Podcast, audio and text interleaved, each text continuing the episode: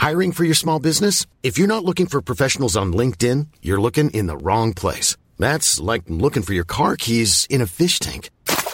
LinkedIn helps you hire professionals you can't find anywhere else, even those who aren't actively searching for a new job but might be open to the perfect role. In a given month, over 70% of LinkedIn users don't even visit other leading job sites. So start looking in the right place. With LinkedIn, you can hire professionals like a professional. Post your free job on linkedin.com slash spoken today. O que significam o fermento e a lepra? Lucas 12. Comentário de Emaro Persona. É interessante que quando fala de fermento, e nós pensamos realmente nessa qualidade do fermento que é de se espalhar rapidamente e contaminar. Tanto é que quem trabalha com certos produtos tem que tomar maior cuidado com fermentos, porque o fermento errado pode estragar tudo. Existe um, um, um queijo, eu não sei que queijo é que a gente compra por aí, que é bem fedido, que foi descoberto quando um pastorzinho de ovelhas colocou no, na sua sacola pão para comer durante a sua estadia lá no meio da, dos pastos e um pedaço de queijo. E o pão juntou com o queijo e o fermento do pão atacou o queijo e quando ele descobriu o queijo estava cheio de bolor verde, mas ele achou gostoso. E esse queijo é fabricado até hoje. Eu não lembro agora se é o Roquefort ou se é o, o Gorgonzola. Uh, é, um, é, uma contaminação que aconteceu, benéfica nesse caso, mas em outros casos ela pode estragar o produto. E além de, de ser uma, uma coisa que contamina uh, o fermento, e geralmente é associado a uma doutrina, porque o Senhor fala isso numa passagem, para tomar cuidado com uh, o fermento do, dos fariseus, que era a sua doutrina. Uh, aqui é interessante que ele associa o fermento dos fariseus com a hipocrisia. E nós podemos pensar, hipocrisia contamina também? Sim, hipocrisia contamina também. O que é hipocrisia? E o que ela tem a ver com o fermento? Bom, o fermento ele é um fingimento. Ele causa um fingimento. Se você pegar uma massa de pão e colocar para crescer, você vai falar assim: uh, cresceu a minha massa. Não cresceu, a massa não cresceu nada. A massa, a quantidade de massa que você tem continua a mesma. O que aconteceu é que as bactérias comeram os açúcares da, do trigo e soltaram gases na sua massa. Talvez alguém aqui não vá querer nem comer pão depois disso. Mas na verdade são os gases da bactéria que produziram gases e ela cresceu, ela inchou. Então a hipocrisia é inchaço é aquilo que não tem massa, mas parece que tem massa, porque ela tem gases apenas inflando aquilo. E todas as vezes que nós confiamos em nós mesmos, nós produzimos gases. Essa é a nossa, nós estufamos. Nós parecemos maiores do que nós somos porque nós estamos sendo hipócritas. Estamos querendo mostrar algo que nós não somos. Eu estava pensando numa passagem que a gente usa bastante para o Evangelho, ela é a, a história de Naamã, em 2 Reis, capítulo 5. E ali nós vemos um homem que tentava se fundamentar ou se apoiar na, nos gases da sua vida. Naamã, capítulo 5 de 2 Reis, versículo 1. E Naamã, chefe do exército do rei da Síria, era um grande homem, olha só, diante do seu senhor, do rei, e de muito respeito, tinha todo, toda a moral. Porque, porque por ele o Senhor dera livramento dos Círios, ou seja, fama. Ele era um grande homem, ele tinha respeito, ele tinha fama, ele tinha uma posição elevadíssima, e era este varão homem valoroso. Aí vem o porém, né? Porém leproso. Então, apesar de todas essas coisas que ele tinha de si mesmo, ele era leproso. Aquilo tudo estava sendo destruído nele porque ele tinha lepra. E a lepra, se por um lado o fermento nos, nos fala de má doutrina e nos fala de hipocrisia, a lepra é uma figura do pecado. E assim como o fermento, ela contamina. E por isso que no Antigo Testamento uma pessoa leprosa era colocada fora do, do arraial dos judeus, do acampamento dos judeus, para não contaminar os outros. E quando ela era colocada fora, uh, os sacerdotes tinham a função de regularmente ir visitá-la. Isso nós encontramos lá no Antigo Testamento. E quando chegasse a lepra, cobrisse da cabeça aos pés, toda a pele ficou branca de lepra, do, do, da ponta do pé ao topo da cabeça, os sacerdotes o consideravam limpo. Como assim? Mas agora ele está totalmente leproso, sim. Ele assumiu totalmente a, o seu pecado. Ele está agora completamente coberto com o seu pecado, não, há, não dá mais para esconder, não dá mais para ser hipócrita, não dá mais para ele colocar roupa, vamos dizer assim, deixar a cabeça para fora, porque a cabeça ainda, o rosto ainda não tinha sido atingido pela lepra, então ele cobria o corpo. Não, ele não, não tem mais o que cobrir. Se ele cobrir, vai cobrir o corpo inteiro, não vai adiantar. Porque agora está tá evidente que ele realmente o pecado cobriu. Isso também nos ajuda a entender por que uma pessoa é colocada em disciplina na Assembleia quando há pecado e por que depois ela é uh, recuperada ou restaurada, que é porque a lepra não tem mais onde ela esconder, ela reconheceu, assumiu totalmente o seu pecado da cabeça aos pés.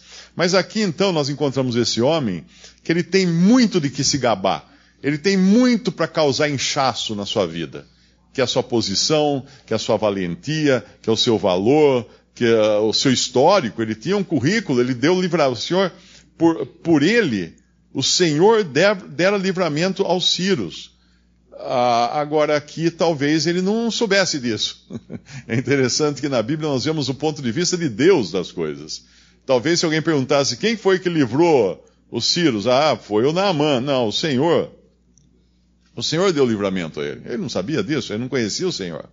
E quando ele vai lá, uh, a menina diz para ele procurar o profeta Israel, ele vai procurar também o rei de Israel, porque ele achava que quem fazia as coisas tinha que ser o homem mais importante da, na nação. E o rei fica maluco, não sabe o que fazer com ele. Então o rei o encaminha ao, ao profeta. E nós vamos encontrar Eliseu, então, o homem de Deus, e ele vai para Eliseu, tem uma outra passagem, um outro versículo que eu acho interessante aqui, que é o versículo 5. Então disse o rei da Síria: Vai, anda, e enviarei uma carta ao rei de Israel. E foi e tomou na sua mão dez talentos de prata e seis mil ciclos de ouro e dez mudas de vestes. Eu não sei quanto vale isso aqui, mas deve ser muito ouro, deve ser muita prata. Não sei se alguém tem ideia de, de peso aí dessas medidas, né? Geralmente lá na última página da Bíblia tem lá uma tabelinha, né? Mas de qualquer maneira é muito dinheiro, é muita riqueza, muita prata, muitas vestes, muito ouro.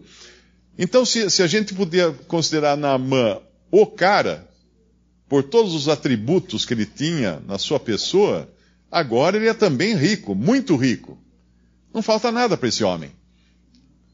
O que falta para ele? Entender que nada disso tem valor aos olhos de Deus. Porque quando ele vai falar com com, com o profeta Eliseu, o que ele faz? Ele leva tudo o que ele era e tinha no seu próprio país. No seu país ele era valente, era famoso, era conhecido, era valoroso, tinha um histórico de vitórias e tinha muito dinheiro. Bom, então se tinha tudo isso, por que, que ele não ficou no seu país e curou a sua lepra com tudo aquilo que ele tinha já, possuía? Porque não curava. Então ele vai achando que agora vai ter um homem que vai curá-lo, que é o profeta. E ele cai do cavalo. Por quê? Porque o profeta não faz nada com ele de, de extraordinário. O profeta não pede algo para ele. Nem o dinheiro dele, nem o currículo dele, nem manda ele fazer um, um trabalho difícil. Olha, você vai ter que subir até a montanha tal, colher lá uma flor rara que existe escondida nos rochedos e trazer aqui. Uh, tá bom, então eu vou me esforçar para. Não. O profeta fala: ah, entra no Rio Jordão, mergulha sete vezes. Mas como? Eu pensei que ele fosse sair e falar grandes coisas, fazer uma mágica aqui para eu curar. Não vai, não. Porque ele tinha que aprender que nada viria de homens e nem dele. Ele ia entrar no Rio Jordão. Como qualquer mortal entraria no Rio Jordão. Ele não era mais do que uma prostituta, do que um, um escravo, do que qualquer um que, se fosse na mesma situação, seria enviado para mergulhar sete vezes no Rio Jordão. Ele não era ninguém ali. Então ele não tinha de que se gabar de que algo dele tivesse libertado a ele. E a hipocrisia é quando nós nos gabamos de que algo de nós serve para alguma coisa aos olhos de Deus. É o inchaço causado pelo fermento da hipocrisia. E o resultado disso, é só para resumir agora, mas no final, tem um versículo aqui que ele reconhece, ele é purificado no versículo 13 e versículo 15. Olha que interessante. O que, o que, o que faz, uh, o que Deus faz quando o homem se esvazia da sua glória, quando o homem é limpo dos seus pecados, e ali a lepra era uma figura de pecado, e ele foi limpo dos seus pecados, não por seu mérito, não por seu currículo, não por suas riquezas, não por seu ouro, nada. O que, o que acontece? Qual o resultado disso? Olha que maravilha. Versículo 15: Então voltou ao homem de Deus, ele e toda a sua comitiva, e veio e pôs-se diante dele e disse: Eis que tenho conhecido que em toda a terra não há Deus, senão em Israel. Agora, pois, te peço que tomes uma bênção do teu servo, porém ele disse, vive o Senhor em cuja presença estou, Eliseu falando, que a não tomarei. Ele recusou. O resultado é que ele reconhece que não há Deus além daquele Deus de Israel. Agora, para um sírio falar isso, era muito peito, porque ele, ele tinha os deuses dele, ele tinha os templos, ele tinha todas a, toda a cultura dele. É como um, hoje um, uh, um árabe fala assim: não há Deus senão o Deus de Israel. O árabe não é um exemplo muito bom, mas vamos pegar qualquer exemplo, porque eles dizem também que seguem uh, Jeová, não é? Mas vamos pegar um exemplo, um chinês, um budista, um hinduísta não há Deus senão o Deus de Israel. Puxa, mas toda aquela cultura hindu, com aquelas flores bonitas, com aquelas cores, com aquelas danças, com aqueles rituais, vai fazer o que com aquilo? Vai tudo pro lixo. Não há Deus senão o Deus de Israel. Quando uma pessoa conhece realmente quem ela é e reconhece que nela não há nada que se aproveite, porque ou são os gases da sua hipocrisia, hipocrisia religiosa, geralmente, ou então são os pecados da sua lepra, e ela recorre ao verdadeiro Deus, ao Senhor Jesus, ao Deus e homem que nós temos hoje para recorrer, ela, não, ela vai largar tudo, não tem mais aquela questão cultural. Ah, vamos lá para Minas Gerais, tem os irmãos de Minas aqui, né? Tem tantas igrejas bonitas lá, tem tanto ouro, tem tantas pedras preciosas, não, não tem, não vale nada. Porque não há um Deus senão o Senhor ele fala aqui. Não há um Deus senão o Senhor. Então, a, a, o contrário, voltando lá ao nosso capítulo de Lucas, capítulo 12, o contrário disso eram quem? Os religiosos fariseus. Eram aqueles que se achavam alguma coisa, que achavam que deles podia prover alguma coisa que contasse, pesasse na presença de Deus. Mas se Deus colocasse um alfinetinho, ia fazer puff, ia esvaziar todo aquele gás que eles tinham da sua hipocrisia ia ficar revelado que eles não eram nada. Eles murchariam diante dos olhos de Deus. Visite respondi.com.br. Visite também 3minutos.net.